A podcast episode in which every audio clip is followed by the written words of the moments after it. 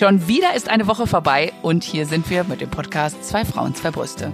Wir sind der Krebs-Podcast, der das Thema ein bisschen, ja, wir wollen euch einfach mitnehmen in diesen Krebsalltag. Wir wollen euch zeigen, dass es auch nach der Diagnose noch ein Leben gibt und ähm, auch äh, lebenswerte Momente. Äh, wir wollen euch ein bisschen die Details äh, schildern, ohne das Ganze zu bagatellisieren.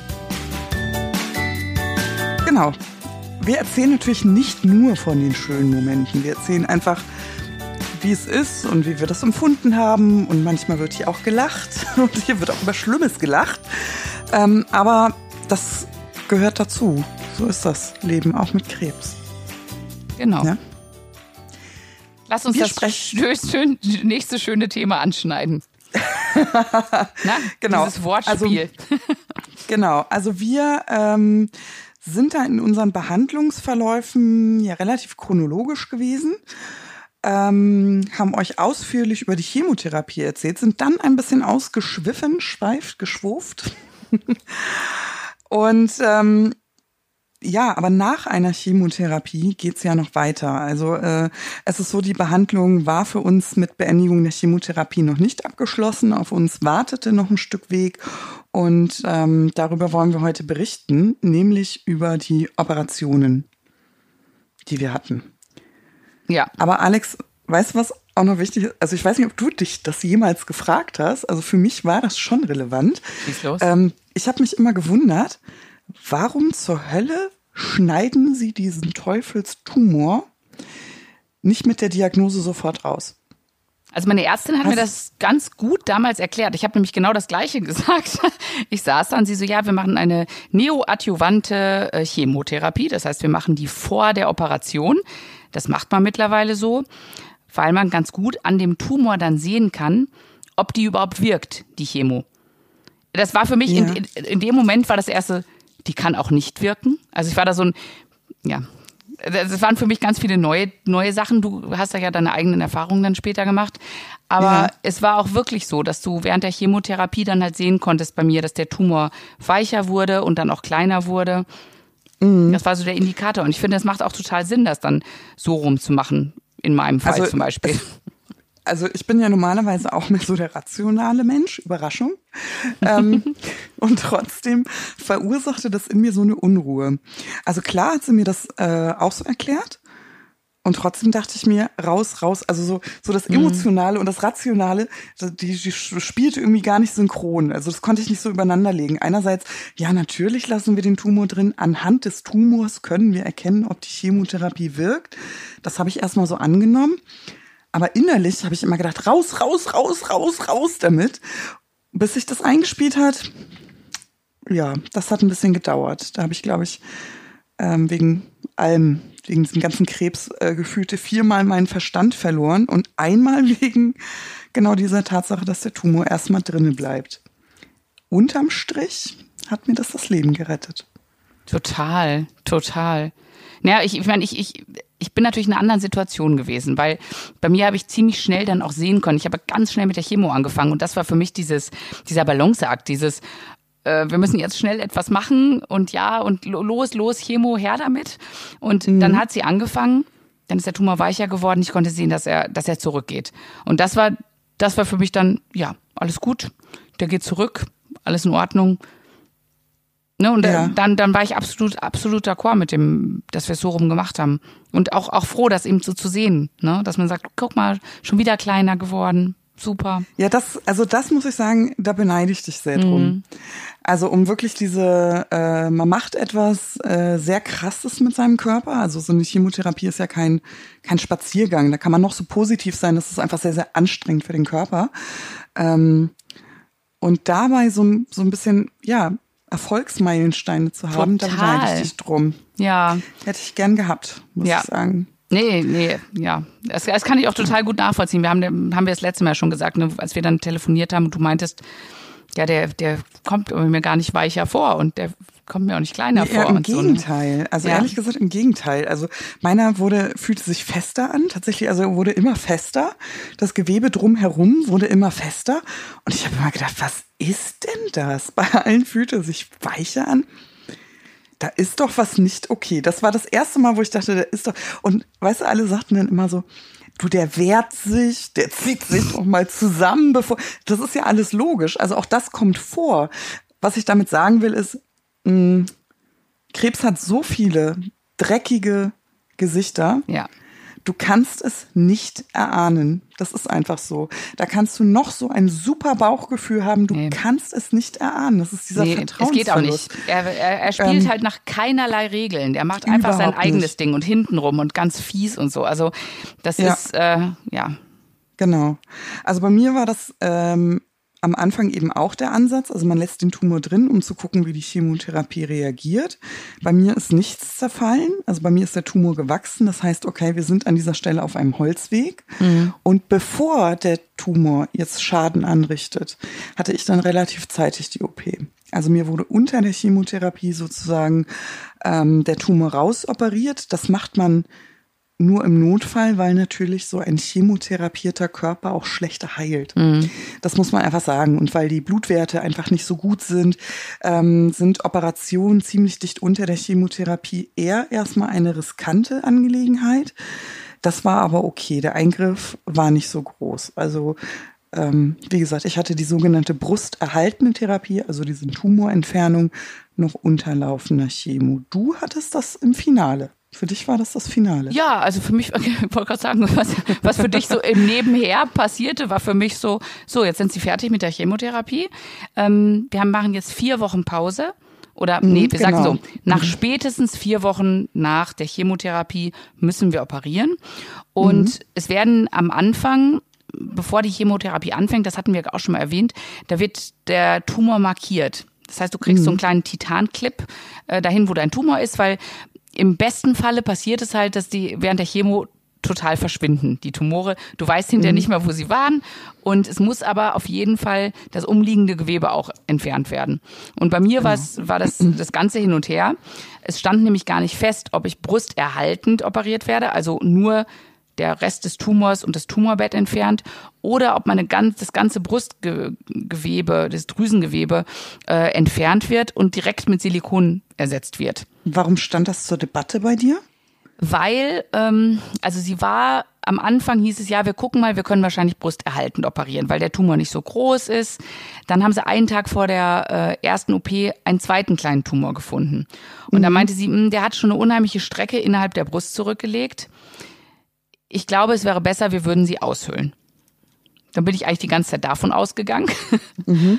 Und dann sagten sie hinterher, nee, eigentlich hatten sie sich jetzt in der Tumorkonferenz wieder überlegt, dass sie doch brusterhaltend operieren, weil sie würden gerne bestrahlen. Mhm. Und das ist, das macht man ganz oft, wenn man ähm, Silikon bekommt, wird es halt oft dann nicht bestrahlt danach. Und so ist man den Weg mhm. gegangen. Sie sagten auch, ich werde eh sehr engmaschig kontrolliert und ja, das, also ich habe mich gut damit gefühlt. Also ich habe ich hab mhm. immer gesagt, ich, ich gehe beide Wege. Also ob ich jetzt einen Silikonbrust kriege oder meine behalte, ich war da ziemlich unemotional, weil ich gedacht habe, Hauptsache, also Hauptsache, das ist der Weg, der am logischsten ist, dass ich das äh, geringste Rückfallrisiko habe, obwohl man eigentlich sagt, dass du ein, mit einer brusterhaltenen Operation ein höheres ähm, Rückfallrisiko hast, weil du eben das ganze Drüsengewebe noch in der Brust hast. Ach, das sind, äh, Alex, so viele Faktoren und Klar. so viele Sonderentscheidungen. Also äh, ohne das jetzt kleinreden zu wollen, aber ich glaube, ähm, es gibt ja Leitlinien, aber unterm Strich sollte das immer eine nach Möglichkeit individuelle, individuelle Entscheidung sein. Also es gibt ja auch ähm, die äh, genetischen Brustkrebse, also die das die Genträger sind. Ähm, und bei denen rät man natürlich zur prophylaktischen Brustdrüsenentfernung. Ähm, das heißt, bei denen wäre das, also wäre das Ergebnis des Gentests schon vorliegend, dann kommt es gar nicht zu einer brusterhaltenen OP. Also diese Option, für diese Option entscheiden sich die wenigsten wegen des ja, erhöhten Rückfallrisikos. Aber, aber ich sag ja, ich hätte ich mich nicht gut damit gefühlt, hätte ich, hätte ich mich auch nicht darauf eingelassen. Also das war absolut okay mhm. und ich habe mich gut damit gefühlt. Und äh, mein Gentest, meine Gentestergebnisse kamen ungefähr den Abend vor der OP noch. Ach echt? So ja. spät? Ja, hat sich irgendwie, ja, die hatten mir einen Termin gegeben, irgendwie nach der OP. da habe ich gesagt, hm, also Also mein Arzt bräuchte die Ergebnisse vor der OP schon irgendwie. Genau, also Und die dann- Ärzte wollen das nach Möglichkeit natürlich vor der OP haben, weil sie wissen wollen, erhalten wir jetzt Brust erhalten. Genau. Oder läuft es wegen der Prophylaxe auf eine ähm, Mastektomie Genau. hinaus? Und äh, dann hat aber mein Arzt gesagt, er wird dann halt direkt mit denen telefonieren und ich habe das okay dafür gegeben und so. Und dann kam ich dann einen Tag vor der OP hin und habe gesagt, ja, wie ist es denn jetzt mit dem Gentest? Weil ich habe die Ergebnisse ja noch nicht. Ach so, Das ja, die hatten sie auch nicht. Und dann wurde nochmal telefoniert und dann war das nicht ganz klar, ob ich jetzt äh, Genmutationsträger bin oder nicht. Und ähm, ja, und ich hatte wohl eine Mutation, aber die wird im klassischen Sinne als nicht, ähm, also nicht kritisch eingestuft. Und deswegen bin ich dann brusterhaltend operiert worden.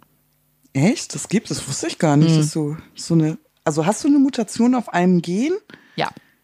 Aber nicht auf diesen klassischen. Und es ist ein, es ist ein Gen, was halt ähm, als nicht kritisch angesehen wird. Aber ich bin in einer Datenbank und sollte sich da mal irgendwelche Forschungsergebnisse ändern, dass da doch irgendein Zusammenhang irgendwo bestehen könnte, dann rufen die mich an. Und bis dahin, Wahnsinn. bis dahin soll ich halt so tun, als, äh, Als sei nichts. als sei nichts, genau.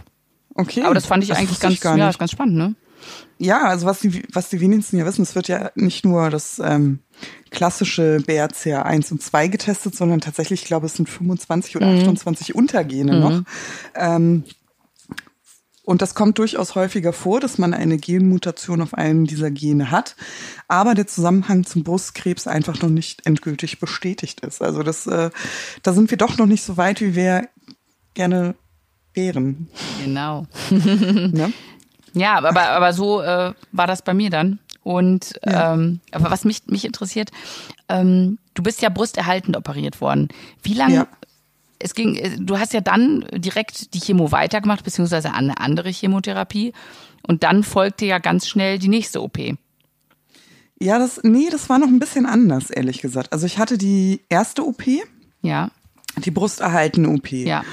Und dann war nach zwei Tagen relativ schnell klar, also das Gewebe, was man entnimmt, das kriegt der Pathologe. Und wenn der Pathologe sagt, "Hm, der Rand, an dem geschnitten wurde, da sind noch aktive Krebszellen, das ist noch nicht sauber, dann wirst du nochmal operiert, um diesen Abstand zu vergrößern. Also sprich, der Pathologe gibt erst sein Okay, diese OP ist gut verlaufen, wenn er praktisch in gesundes Gewebe, auf gesundes, nicht betroffenes Gewebe stößt. Und so kam es dazu, dass ich nach meiner ersten OP relativ schnell direkt eine zweite hatte, weil Stimmt, ich erinnere mich. Mhm. weil das, genau, weil das Gewebe nämlich äh, doch noch mit Krebszellen betroffen war, also das Tumorbett größer war als angenommen. Und äh, genau, dann hatte ich die zweite OP und dann hat man mir ein bisschen Regenerationszeit gegeben. Also es war tatsächlich nicht eine Chemo nach der anderen, sondern nach der OP hatte ich einige Wochen Zeit, die zugegebenermaßen für mich ähm, schwer auszuhalten waren, weil wenn man davon ausgeht, dass ich die Diagnose im, lass mich lügen, äh, November hatte.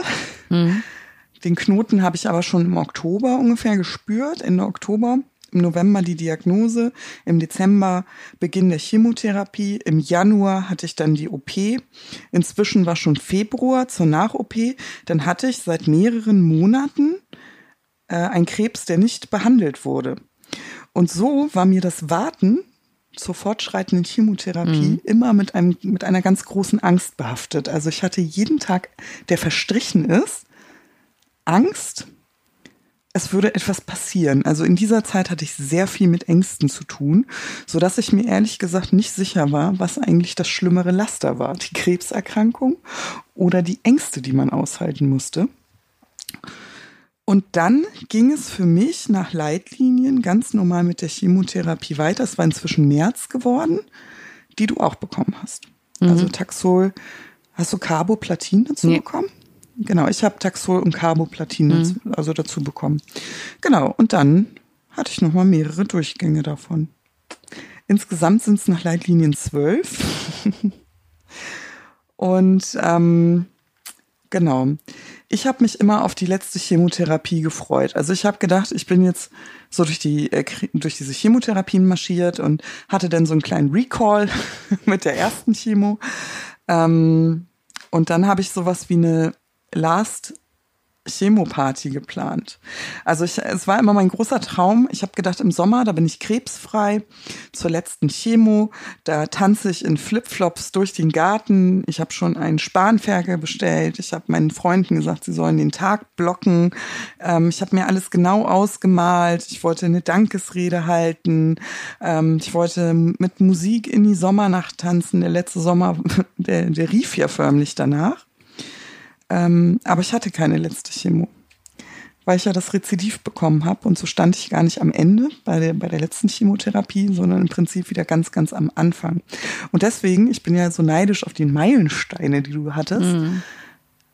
Erzähl mir doch mal das Gefühl, wenn der letzte Tropfen Chemo in dich reinläuft und du weißt, du hast es jetzt ehrlich gesagt geschafft. Also das Kapitel Chemo.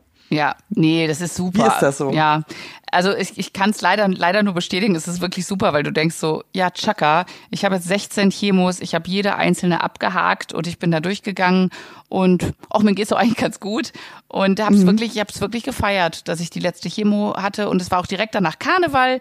Ich habe es extra einen Tag vorverlegt und und ähm, ja und das das das ich habe es wirklich gefeiert und habe gesagt, ich freue mich jetzt einfach auf die Zeit bis zur Operation. Ähm, der Tumor ist äh, geschrumpft, ich habe dazwischen auch eine Info bekommen, er wäre gar nicht mehr sichtbar. Und da habe ich gesagt, das ist ja alles super, toll, der Tumor ist weg, ta Das war hinter dann leider doch nicht so. ähm, mhm. Aber ich habe es wirklich, ja, ich habe es gefeiert. Ich hatte jetzt keine keine letzte Chemoparty geplant, ja. Ich habe da mhm. eher eher gedacht, warte, bis du mit der ja, Behandlung du hast ja durch bist. geplant. Ja, gut, meine eigene Party. Nee, ich, ja, hatte, ich genau. hatte mal so für den Sommer angedacht, so wenn ich mit allem durch bin, so mit Bestrahlung und bevor ich wieder anfange zu arbeiten, mache ich mir so ein großes Sommerfest, so ein Dankeschönfest für die ganzen Helfer und alle, die mhm. die da waren und so. Aber ja, das mache ich auch nicht mehr. und ähm, verrate mir nochmal, also ähm, ich hatte das ja trotzdem, bei mir war das aber überschattet, ähm, als du die letzte Chemo hattest, ne? Mhm. Mir persönlich, so wie ich das in Erinnerung habe, und jetzt weiß ich nicht, ob ich mir das jetzt schön rede oder ob es wirklich so war, weil da verwischen sich manchmal ein bisschen die Erinnerungen, muss ich ganz ehrlich sagen. Nee, das ist wirklich, es ist ja, wir haben das schon mal mit einer Geburt verglichen. Ja, ja. So ähnlich ist es ja auch ja, letztendlich. Ich habe in Erinnerung, als ich meine letzte Chemotherapie bekam, hatte ich ja wieder diese wahnsinnigen Ängste, weil mein Krebs war ja wieder da.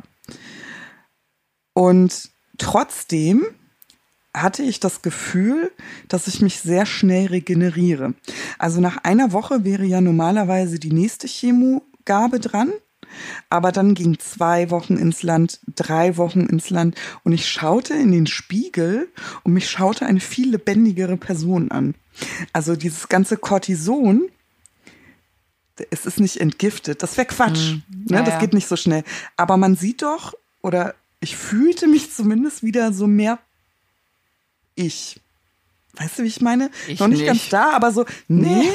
nee. Fühltest du dich immer noch so chemofladig, so katerig, so äh, ich, kotterig? Ja, das war der Zeitpunkt, wo ich also am meisten aufgebläht war in der ganzen Therapie und ich, ich saß da auf Bali und mir kamen dann die Haare da langsam. Das sah aber total schrecklich aus.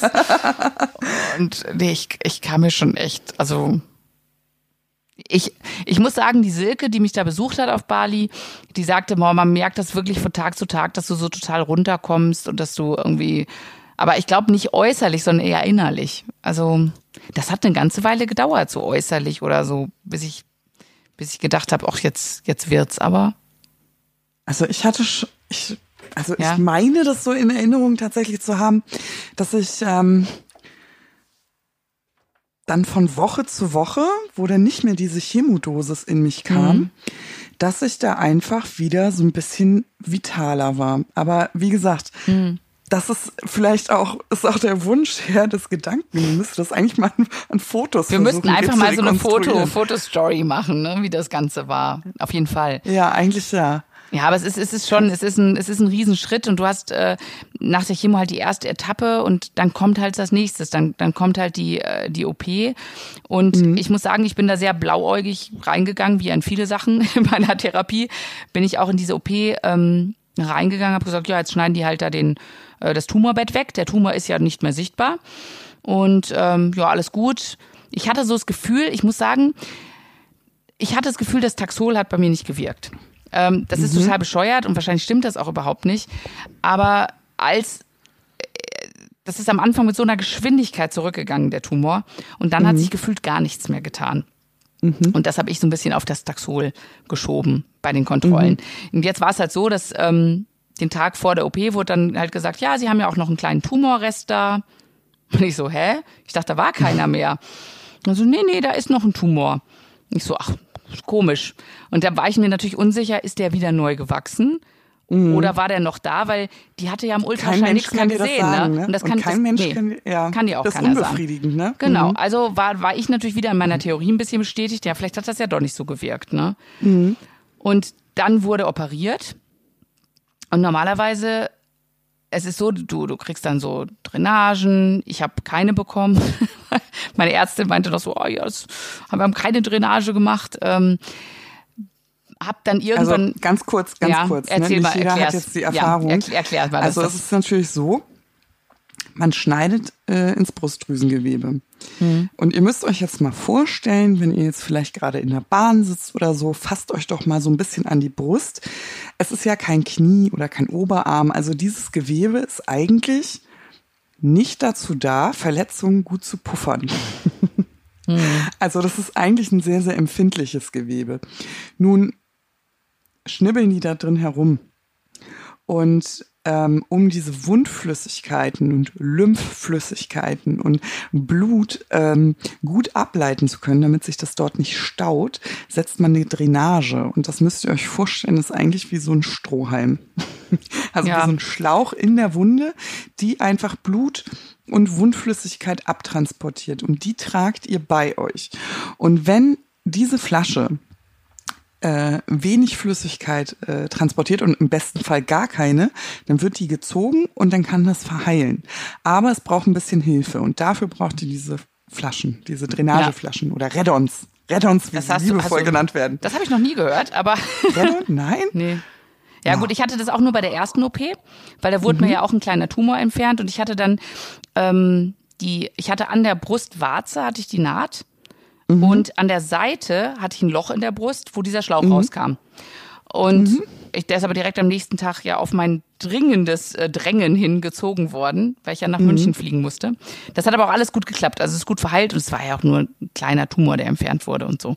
Jetzt war es aber dieses Mal so, dass natürlich mehr entfernt wurde, worden ist. Ich hatte nicht diese Drainage und bin ähm, dann entlassen worden äh, und hatte unbemerkterweise ein riesengroßes Hämatom in der Brust.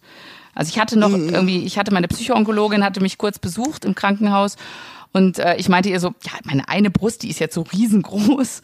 Da meinte sie, das ist aber ungewöhnlich. Und hat, da ist wirklich eine Ärztin dann nochmal gekommen, hat das untersucht und meinte, nee, das ist alles weich, das ist alles okay und so.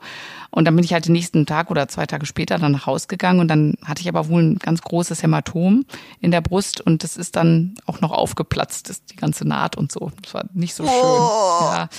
Was? Entschuldigung, alle, ja, sorry. die gerade ihre alle, Bolognese jetzt, essen. Ja, genau. Oh. sorry.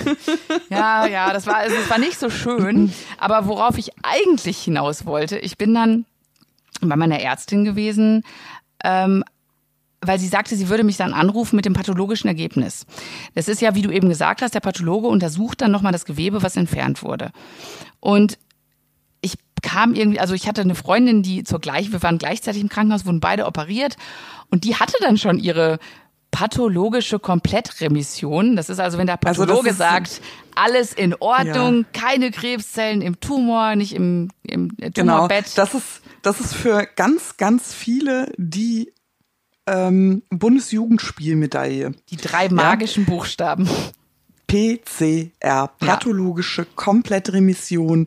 Das ist wirklich, wenn nach der Chemotherapie und nach der Operation weder Tumor noch eine aktive Krebszelle in diesem entnommenen Gewebe ähm, da sind, dann hat man diese Komplettremission erreicht. Also dann hat alles so gewirkt, wie es wirken soll. Genau. Und ähm, hier sitzen aber Menschen, also du und ich in Persona, Sie hatten keine pathologische Komplettremission. Ja, also wie gesagt, meine Freundin hatte das ja schon bekommen und ich so, ja, weiß nicht, ich habe die nicht, also bei mir hat sie sich noch nicht gemeldet. Man sie, ja, die hat mich sofort angerufen und ich schon gedacht, hm, wieso ruft die denn bei mir nicht an? Und dann war ich aber die wegen guten was, Nachrichten ja, ja, zuerst. ich dachte aber bin ich wegen irgendwas anderes in der Praxis gewesen, hat sie mich kurz reingerufen und dann sagte sie so, ja, ähm, nee, wir hatten also keine PCR, ähm, das waren Mhm. noch aktive Zellen in dem Tumor drin. Und da war, wo dann meine Theorie wieder bestärkt war, dass der, ja, dass vielleicht die zweite Chemo nicht gewirkt hat. Aber das war, das ist so Mhm. ein Gespinst in meinem Kopf. Das hat auch meine Ärzte nicht bestätigt, weil man weiß es halt einfach nicht, ne? Mhm. Ja, und dann sagte sie, ja, äh, das heißt jetzt, also wir, mit der Tumorkonferenz, wir, wir haben da gesprochen, ähm, wir machen jetzt ganz normal die Bestrahlung weiter und danach würden wir gerne nochmal eine äh, Tablettenchemo mit ihnen machen. Acht, acht Zyklen Tablettenchemo damit man halt das äh, Risiko eindämmt. Und da ist es dann, da ist bei mir so ein bisschen dann, hat, ist das ein bisschen gekippt, das Ganze, weil das erste Mal in meiner Behandlung etwas nicht so nach Plan ging, weißt du? Ich bin da vorher Oh wirklich ja, so. ich weiß, Ja, du, du kannst das verstehen. Bei mir ist es wirklich nur ein ganz kleines Ding, was nicht nach Ja. Plan gegangen ist. Aber das war so, ich bin da so, so durchgehüpft durch diese ganze Therapie. So, ja, ja, la, alles gut, Brustkrebs und gut behandelbar. Und jetzt mach ich die Chemo und dann ist der Tumor weg und so. Und plötzlich äh, sind diese Krebszellen noch aktiv. Und das hat mich doch ganz schön äh, aus der Bahn geworfen, weil Also ich natürlich auch wusste, äh, dass wenn ich mit dieser alles, was danach kommt, also diese Tablettenchemo, das wird ja alles ins Blinde hineingemacht, weil du hast ja keinen Tumor mehr, an dem du Mhm. sehen kannst, ob das wirkt oder nicht. Ne? Das ist also, da wird dann prophylaktisch, kriegst halt deine Tablettenchemo, weil irgendeine Studie sagt, dass es dann das Rückfallrisiko halt geringer ist oder so. Ne? Aber Mhm. Naja, also es ist natürlich, ich meine, wir sind junge Mütter. Du kannst es natürlich auch lassen. Machst du das? natürlich nicht. Nein, Bei allem also, dabei. Das war, genau, das war unterm Strich auch meine ähm, Empfindung. Aber ich möchte einfach nochmal so, ähm, Es war auch meine Wahl, das muss ich sagen. Also sie haben wirklich gesagt, wollen Sie noch diese Chemotherapie machen? ja echt, war das deine Wahl? Also ja, also ja, die, die Tumorkonferenz hat es empfohlen, aber ich meine, du hast, du hast ja immer das letzte Wort da drin. immer, immer hast du das letzte Und Wort. Also das muss man wirklich sagen. Das hat sogar Hatte ich noch auch. mal, ich war dann noch mal zur Punktion wegen diesem blöden blutenden Hämatom Mhm. bei dem Professor auch gewesen und der meinte auch so, ja, wir wollen Sie ja auch noch ein bisschen länger bei uns haben. Es ist gut, dass Sie das machen. Das fand ich sehr schön. Aber ja, Aber- es ist schön, aber es ist trotzdem so, also ich m- möchte noch mal auf diese Rückschläge drauf, weil ähm, du hast sie ja dann auch gehabt mit diesem, nach der OP ist noch ein, es sind noch aktive Resttumorzellen gefunden worden, obwohl es anfangs nicht so aussah. Und ähm, ich möchte einfach noch mal darauf ähm, hinaus. Also man hat gefühlt, also ich habe mich, ich möchte noch mal sagen, wie ich mich gefühlt Ja, habe. Das ist mir bitte. jetzt einfach wichtig. Ja. Weil als es bei mir immer diese Rückschläge gab, hatte ich Mhm. das Gefühl, ich bin die Einzige, bei der das passiert. Also Ja. ich weiß nicht, das ist irgendwie auch so, weißt du, bubst du bist schwanger, zack, hast du das Gefühl, die ganze Welt ist mit schwanger, weißt du? Und so, Ja. so ist es aber beim, beim Krebs eben nicht. Also bei dir wirkt's nicht, aber um dich herum feiern alle, dass es wirkt. feiern ne? alle ja, ihre ja. pathologische Komplettremission. Ja. Und ähm, das wird, da werden natürlich auch die optimistischen Stimmen um einen herum immer leiser, weil wenn man sich natürlich an Statistiken orientiert, dann ist das nicht der Nonplusultra-Weg. Das ist leider so. Das muss man einfach sagen. Wir, nein, wir orientieren uns nicht an Statistiken. Jeder Nein. ist ein eigener Fall. Aber es ist ja nun mal so, dass Ärzte auch rationale Entscheidungen treffen. Das sind die Entscheidungsgrundlagen, sind nun mal Statistiken. Das muss man einfach so sagen. Und wenn du dich von dieser Statistik entfernst, dann werden die optimistischen, sie schaffen das Stimmen sehr, sehr leise. Oder in deinem Fall, wir wollen sie ja noch ein bisschen erhalten. Ne, gut, dass sie sich dafür entschieden haben. Ähm, und das fühlt sich so gescheitert an, mal so machtlos. Man fühlt sich seinem Feind so machtlos gegenübergestellt. Also ich hatte das natürlich mit meinen Ich wollte gerade sagen, bei so. dir ist das ja nur noch ein viel krasser. Also ich hatte, äh, bei mir ist es ja, wir reden von einem kleinen Tumorrest, ja, wo das ist natürlich eine andere Nummer als deine Geschichte. Ne? Mm, ja, aber ohne aber, dir die aber Sicherheit ich, nehmen zu ja, wollen, ja, ist ja, ja, es kommt ja immer auf die eine Zelle an. Also natürlich. Äh, ich würde Und, fast sagen, ich würde fast sagen, nee, es ist eigentlich eigentlich ist es egal, ich hatte nur mehr Rückschritte. Ich hatte ja. einfach keine Erfolge. Ja, ich wollte so sagen, du, aber du hast ja wirklich so einen so einen Run gehabt mit deinen Rückschritten. Und ich muss aber sagen, mir, mir hat, mich hat es damals ich habe mich dir noch mehr verbunden gefühlt damals, mhm. äh, dass wir was gemeinsam hatten, dass wir beide, weil es hatten, du sagst es wirklich und jeder ist ja PCR, PCR hier und da und da und ähm, dann denkst du so, ja, aber die Paula und ich nicht, also ich bin da nicht alleine. Paula hat auch keine PCR gehabt und das, äh, das, das ist ja. dann schon wieder schön, einfach jemanden zu haben, ja. wo es halt genauso und ich habe noch ein paar andere, die hatten auch keine PCR und ähm, eine, mit der ich auch die Diagnose fast am gleichen Tag hatte und die hatte dann auch keine PCR und das ist so bei uns so ähnlich verlaufen und das ist einfach mhm einfach schön, dann jemanden zu finden, der zumindest so einen ähnlichen Fall hat. Jetzt kann ich mir aber vorstellen, dass du niemanden hattest, der also nee, Gott sei Dank, also jetzt, wo ich es geschafft habe, ja. muss ich sagen, Gott sei Dank hatte niemand meinen Verlauf, ja. ähm, weil ich es einfach niemandem wünschen würde.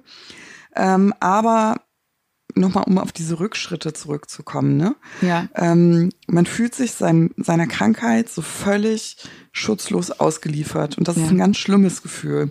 Also, weil du dir denkst, ich habe doch jetzt schon, Mensch Leute, ich habe doch jetzt schon alles gemacht und ich habe die Chemo gemacht ja, und ich habe zwei umsonst. OPs gemacht und es ist alles umsonst. Mhm. Und das fühlt sich ganz schlimm an, weil du wirklich, also es ist ja kein Spaziergang. Wir haben zwar währenddessen auch viel gelacht und das war ganz wichtig, aber wenn ich mir jetzt Fotos angucke, Alex, von vor einem Jahr, mhm. da muss ich echt sagen, da gibt es echt Zeiten, das war echt grenzwertig. Das habe ich Gott sei Dank da noch nicht so gesehen. Also, ähm, aber das war wirklich äh, ein sehr, sehr hartes Jahr.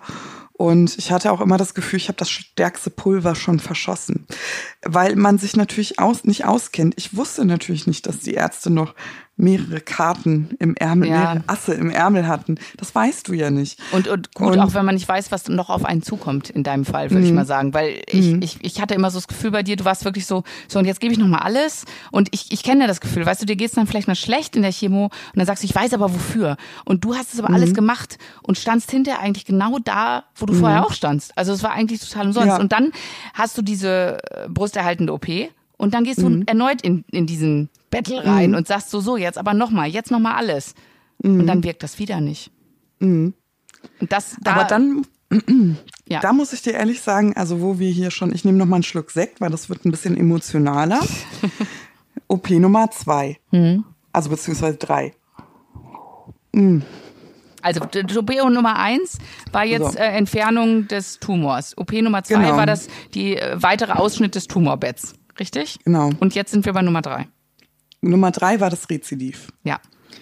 Also nachdem ich ja nicht meine letzte, nachdem ich das Spanferkel bestellt habe und ähm, den Rasen gemäht habe, äh, lag ich abends im Bett und habe meinem Sohn was vorgelesen und spürte das Rezidiv. Und es ist äh, Rezidiv, musst du vielleicht erklären nochmal, ist ein, ja, das stimmt. wieder wieder ein, ein, ein, neu, ein Tumor. Ja. Ein neuer Tumor. Ein neuer so. Tumor, der an der gleichen Stelle wiederkommt, oder? Genau. Ja. Und ähm, wie gesagt, ich lag auf der Seite, ich strich mir an der Brust entlang ähm, und ich spürte diesen neuen Tumor und mir war sofort, also mir war sofort klar, das ist nicht hartes Gewebe, das ist keine Flüssigkeit, es ist ein neuer Tumor. Und dann habe ich meinem Sohn die Geschichte zu Ende gelesen mit gefrorenem Blut in den Adern. Boah, Paula. Ja, äh, bin aufgestanden und bin zu meinem Mann äh, gegangen und habe gesagt, ähm, ich glaube, der Krebs ist wieder da. Ich glaube, wir gewinnen das hier nicht. Und er war erstmal total geschockt. Und ich war auch geschockt, klar. Klar. Äh, und es war ein Freitag, also keine Chance, jetzt nochmal ins Brustzentrum zu gehen. Ähm, und er spürte das auch. Also mein Mann hat auch drauf gefühlt und es fühlte sich wirklich genauso an und es fühlte sich sogar noch größer an als der Ursprungstumor, den wir damals gefühlt haben. Und da hatte ich, da bin ich mal wieder gefallen.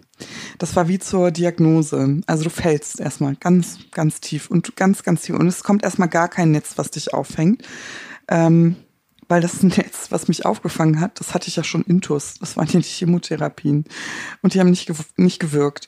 Und das ist erstmal so eine Unmacht. Und dann war das so, ähm, ich sollte mir, weil meine Blutwerte so schlecht waren, nochmal so eine Leukozytenspritze geben, also Mhm. die diese Blutwerte künstlich nach oben pusht. Und das habe ich nochmal gemacht, weil ich mir dachte, egal was jetzt kommt, ich brauche auf jeden Fall richtig Kraft. Ja. Ähm, und dann habe ich Schüttelfrost bekommen. Und das war gut, weil ich dann nämlich beschlossen habe, ich gehe in die Klinik, also ich habe ja Temperatur und Schüttelfrost bekommen, habe den Notarzt angerufen und habe mich dann sofort in die Klinik einweisen lassen. Also du kommst in so eine Isolationszelle, Hm, hast du erwähnt. Hm. weil ich wusste, am nächsten Tag wird eine Sinologin, also eine Brustfachärztin im Hause sein, weil die macht nämlich die Entlassungen. Am Wochenende werden die Frauen entlassen, die brusterhaltend operiert werden. Clever. Und die wollte ich unbedingt sprechen. Ja. Und ähm, die hat das gar nicht schön geredet. Die ist da mit dem Ultraschall drüber gegangen, hat gesagt, Aber ich würde Ihnen so gerne was erzählen, aber es ist äh, wieder da. Also ich wusste das, ich, Ich wusste das in dem Augenblick schon. darf ich mal ganz kurz fragen, hattet ihr irgendwie keinen Notfalldienst oder irgendwas fürs Brustzentrum oder so?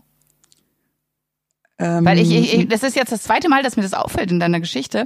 Ich hatte ja zum Beispiel, ich habe dir ja gesagt, ne, wenn bei, bei mir die Temperatur hochgegangen wäre, äh, Mhm. zum Beispiel oder so, ich hatte eine Nummer auf meinem Chemopass, da war 24 Stunden jemand, jemand erreichbar. Also mein Onkologe hat, hat das zum Beispiel mitgenommen. Genauso war es bei mir bei meiner Sinologin.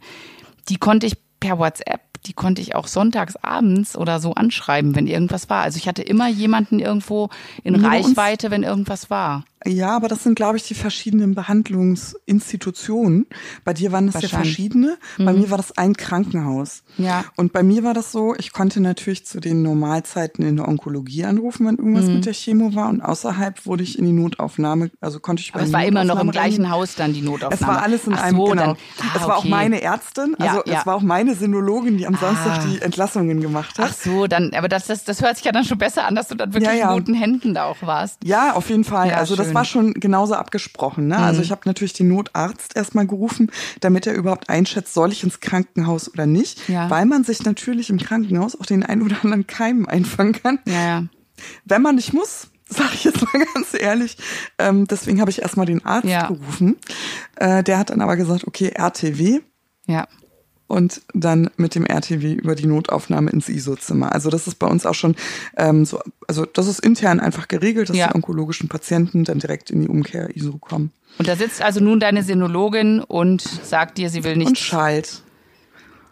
und, und du weißt, wie das ist, wenn jemand schallt und er Mhm. Und findet sagt. was Ja. Mhm. und nichts sagt und den Schallkopf zur Seite legt.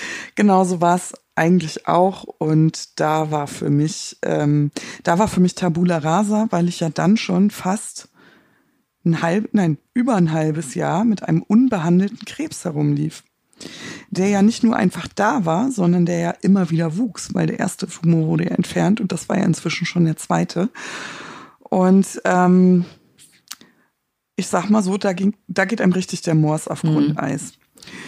Und dann ging das ganz schnell. Also dann hatte ich ein Gespräch nochmal, also mehrere Erd Tumorkonferenz und Ärzte und außerterminliche Tumorkonferenz und interdisziplinäre Fachfallberatungen. Ja, du bist ja Es überhaupt kein, du bist ja der totale Sonderfall dann auch, ne? Ja, genau. Ähm, ja, was ist dann passiert? Also dann war relativ schnell klar, ähm, also ich bin dann ins CT gegangen, ich hatte wieder Glück, also ich hatte keine Metastasen, also keine sichtbaren auf Ja. jeden Fall. Ähm, was nicht davon ist, war nicht auszugehen. Also sie dachten nach wie vor, dass irgendwas in meinem Körper befallen sein musste, weil ich ja diesen hochaggressiven ähm, Krebs hatte, der ja wie gesagt auf keine Chemotherapie ernsthaft reagiert hat. Mm, Und dann hatte ich dann hatte ich ein Gespräch. Ja. Ähm, und zwar war dann erstmal der weitere Verlauf geklärt worden und meine Ärztin hat gesagt, passen Sie mal auf. Ähm, wir werden Ihnen die Brust abnehmen müssen. Und am Anfang, da habe ich noch gedacht, ja Mai, Kriegst Tumor in der. Brust, raus. Nee, ich habe immer gesagt, raus, raus, raus. Ja. Als es dann nicht sein musste, war ich ganz ähm, begeistert. Und ich hatte ja schon ähm, so oder so eine, weil die Brust halt eine OP, mir wurde ja sehr viel weggeschnitten. Ich hatte ja einen Tennisball großen Tumor. Wahnsinn. Das heißt, meine Brust war ja sowieso nicht synchron. Mhm. Und ich habe mir vorgenommen, nach Ende der Chemo lasse ich eine plastische Operation der Brüste machen. Damit wollte ich mich ehrlich gesagt auch ein bisschen belohnen. Ähm, und es wäre zu einer Bruststraffung und Verkleinerung gekommen. Und im Zuge dessen hätte ich auch das Brustdrüsengewebe der rechten Brust zum Teil entfernt bekommen mhm. und hätte mir damit die Bestrahlung erspart. Das war aber Plan A. Jetzt waren alle Karten neu gelegt. Ich hatte ein Rezidiv, die Brust musste unwiderruflich ab. Und ähm, als sie mir das so sagte, hätte ich natürlich alles getan, was sie gesagt hat. Ich habe mich allerdings gefragt, warum macht sie keinen Aufbau sofort? Weil das hatte ich ja bei den mhm. anderen Patientinnen gehört. Ja, das ist eigentlich ja, äh, ne Standard. Das hört man ganz oft. Also die meisten genau, so Brustkrebspatienten, genau wie bei mir das ja auch geplant war, eine OP, zack auf, Brustdrüsengewebe raus, Silikon rein, mhm. zumachen, fertig. Ne? Mhm. Genau. Und, Und wieso ging ähm, das bei dir jetzt nicht? Ähm, sie wollte, da bei mir die Chemos nicht gewirkt haben, trotzdem noch diese Tablettenchemo versuchen, die du auch bekommen mhm. hast. Ähm, aber sie wusste nicht, womit zuerst anzufangen ist. Also entweder sie hätte jetzt mit der Tablettenchemo angefangen, ich hätte wieder ein Rezidiv bekommen, im besten Fall, mhm. oder halt Metastasen, weil der Körper wieder nicht auf eine Chemotherapie anspricht, weil wie du ja sagst, wir haben ja keinen Indikator mehr, der, Tum ja. der Tumor war ja raus. Ähm, oder fangen sie zuerst mit der Bestrahlung an. Das wussten sie nicht genau. Und sie hat gesagt, wir werden so oder so Dollar bestrahlen, weil die Chemos nicht gewirkt haben. Also wir werden da jetzt richtig angreifen. Und sie sagte dann so was Positives. Sie sagte dann so, so, und jetzt machen wir Attacke. Jetzt geben wir richtig alles. Jetzt kneifen wir nochmal alles zusammen, was wir haben. Und wir machen jetzt Chemo und Bestrahlung zusammen. Ich will da gar nicht so drauf eingehen, weil das sollte eine eigene Folge sein, weil das nochmal der nächste Behandlungsschritt Ja, weil ich wollte gerade sagen, nicht, dass jeder denkt, dass, äh, das ist nämlich wiederum sowas. Du wirst ja eigentlich gar nicht bestrahlt, wenn du die Brüste abgenommen bekommst. Da, genau. da, da aber schießt du gesagt, auch wieder außerhalb des. Aber da machen wir nochmal eine eigene Folge ja, über genau. Ich bin ja der totale Sonderfall. Ja, ja. Jedenfalls lange Rede, kurzer Sinn. Ähm, deswegen wurden mir die Brüste abgenommen und jetzt fragt sich natürlich der aufmerksame Zuschauer, ja, aber du bist doch beidseitig flach. Warum eigentlich? Hm. Es ist so, egal wie das ist eine ganz, ganz persönliche Entscheidung und eine ganz, ganz persönliche Haltung. Ich konnte mir nie eine Asymmetrie vorstellen. Ich hatte eine sehr große Brust, eine wirklich sehr, sehr große Brust. Und ich habe mich einfach nicht sicher gefühlt. Egal wie doll ich die Augen geschlossen habe und versucht habe, meine Situation anzunehmen, ich konnte mich nicht mit einer Brust vorstellen, weil ich die Tumore erst gespürt habe, da waren sie fast fünf Zentimeter groß, weil sie einfach von meinem Brustdrüsengewebe verschluckt worden sind. Ähm, ich konnte mir erstens diesen Sicherheitsaspekt nicht vorstellen. Das wäre aber noch kein Problem gewesen, weil man ja engmaschig kontrolliert wird. Mhm. Aber ich konnte es einfach nicht, ich konnte das nicht sein. Also das klingt total blöd, weil ich jetzt mhm. gar nicht so eine, weißt du, aber ich, es ging einfach nicht. Und ähm, aber wahrscheinlich auch nach der Historie. Also absolut verständlich, würde ich sagen. Ne, wenn, wenn du das mitgemacht hast und nichts hat gewirkt und so. Ich glaube, dann, dann bist du auch nicht mehr, dass du so handelst, wie du theoretisch vorher gehandelt hättest, bevor das Ganze ja. losgegangen ist, immer wieder. Ja, mir ist einfach hat, so ne? wichtig, mir ist einfach so wichtig zu sagen, weil viele glauben ja, ich hätte mich ganz bewusst dafür entschieden. Es gibt ja auch Frauen, die das ganz bewusst so machen. Die sagen, Mensch, also bevor ich da irgendwie plastisch an mir rumdoktern lasse, das bin mhm. nicht ich, äh, lasse ich sie lieber amputieren und gehen damit ganz, ganz stolz durchs Leben. Bei mir war das nicht so. Das war zu keiner Sekunde meine persönliche erste Entscheidung. Also für mhm. mich ist das, was ich jetzt habe, das ist der Preis, den ich dafür bezahlen musste, dass ich jetzt da bin, dass ich jetzt länger ähm, aus der Behandlung raus bin, dass die Therapie erfolgreich war, dass meine Nachsorgen unauffällig sind. All das ist der Preis dafür. Aber es war nicht meine Entscheidung. Also ich habe jetzt nicht gedacht, so wow, cool, äh, es ist äh, das wow, äh, das wollte ich sofort, das wollte ich immer haben und Brüste haben mich sowieso immer gestört. Also ich finde Brüste sind etwas sehr mh, mm, wichtiges, äh, etwas sehr sinnliches, etwas sehr privates und schon die Diagnose an sich macht da was mit mhm. einem.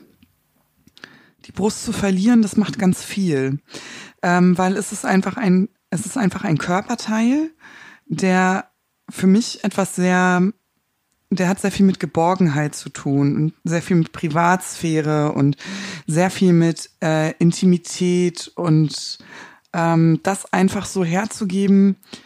Ähm, meine Entscheidung war es nicht mit mhm. 31 Jahren. Ähm, Körperteile, die mir eigentlich wichtig gewesen sind, nicht nur im Hinblick auf Sexualität, sondern mit Wohlbefinden, mit ja, mit Liebe.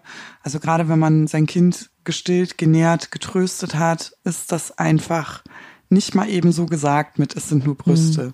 Ähm, das ist nicht so. Und ähm, trotzdem würde ich es wieder machen. Das ist ja ganz klar. Aber es ist eben nicht so, dass man sagen muss, man muss sich mit der Situation arrangieren. Ich finde, man darf darüber auch traurig sein. Ähm, die Trauer kam aber später. Also erstmal war es, wie gesagt, die Brüste müssen ab. Mhm. Und noch ehe ich mich eigentlich versah, ich konnte mich dann noch kurz verabschieden. Also ich hatte dann noch eine Woche Zeit. Ähm, ging das an die OP und das war es immer noch nicht gewesen. Ja. Weil auch da der Pat obwohl meine ganze Brust in irgendeiner Petrischale lag, ja, hat der Pathologe trotzdem gesagt, das reicht noch nicht.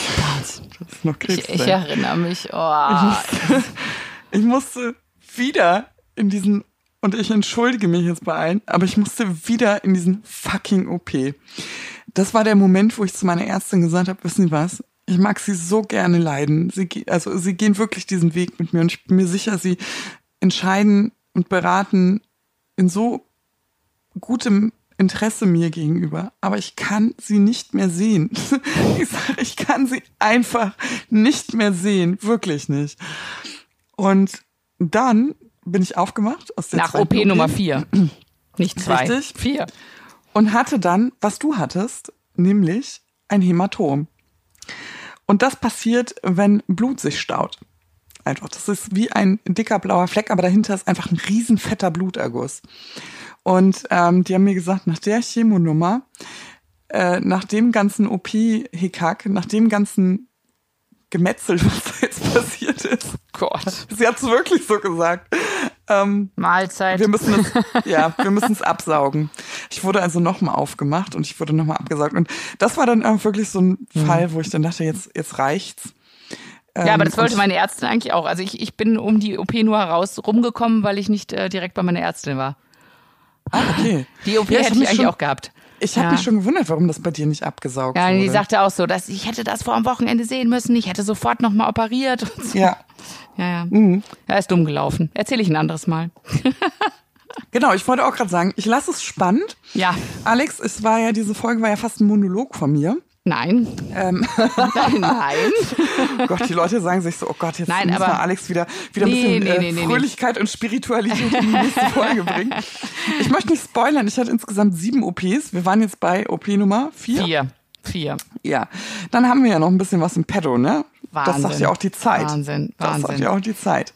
Ja, aber lass uns dann nochmal noch mal drüber reden, weil das ist echt, äh, du bist ja auch ähm, wirklich, du stehst ja allein auf weiter Flur da mit deiner Geschichte und äh, das ist schon, das ist schon krass. Ja, es ist eigentlich auch, aber es ist auch bei dir krass, weil Krebs einfach so krass ist. Ja, ist er einfach. Und das ist ja eben das Gemeine, dass du am Anfang deiner Behandlung nicht weißt. Also nichts gibt dir eine Garantie. Ich habe immer gesagt, wenn mich Leute gefragt haben, ähm, würdest du das nochmal machen, eine Chemo oder, weil du weißt ja, dass es nicht gewirkt hat. Ich würde alles genau so nochmal machen. Ja. Und hätte man nochmal zehn Chemos drangehängt, dann hätte ich die auch mitgenommen. Und soll ich nochmal, ich gehe sogar noch einen Schritt weiter und setze mich richtig in die Nässe. Bitte, los würde mir irgendjemand in die Hand spucken und sagen, Paula, wenn du deinen rechten Arm dazu gibst, kriegst du nie wieder Krebs. Ich würde es machen. Das ist kein Scherz. Weil das einfach eine ganz, ganz, ganz schlimme, angsteinflößende ähm, Situation ist, die man aushalten muss, auf der mhm. man sich nicht sicher fühlt im Behandlungsweg. Das, und das möchte ich aber auch dazu sagen, das macht die Zeit. Und das können wir jetzt im Rückblick einfach sagen. Aber in der Behandlung, n -n, wirklich nicht. Das war ein heißer Stuhl, ein elektrischer Stuhl für mich. Das war nicht so einfach. Ich glaube, es ist manchmal einfach gut, dass du gar nicht weißt, was noch alles kommt. Ja, das Und was ist das? das ist, das ist das Fazit aus der ganzen Erkrankung, dass ich immer gesagt habe, ich war wirklich froh, dass ich da nicht wusste, was kommt. Ich dachte, das wären Tiefpunkte gewesen, aber ich war froh, dass ich nicht wusste, was noch kommt. Und ich spoilere nicht weiter, es kamen mindestens genauso viele Höhepunkte noch dazu, die einfach so wertvoll waren. Und auch darüber werden wir nochmal sprechen. Aber Auf nicht jeden mehr Fall. heute. Paula, es war wie immer, äh, ja, wir, wir reden einfach bald wieder miteinander, ne? Das tun wir. Und ich Und hoffe, ihr ich- seid auch wieder mit dabei. Ja, verfolgt uns äh, und äh, wir sind sehr dankbar dafür. Es ist wirklich, es ist wirklich, es wird immer besser von Mal zu Mal und äh, ich kann es mir schon gar nicht mehr ohne diesen Podcast vorstellen, mein Leben. Ich mir auch nicht. Ich hoffe, ihr euch auch nicht. Das ist ja viel wichtiger. Ich hoffe, ihr auch nicht. Also Und in diesem gut. Sinne, Ja. macht's gut. Tschüss. Tschüss.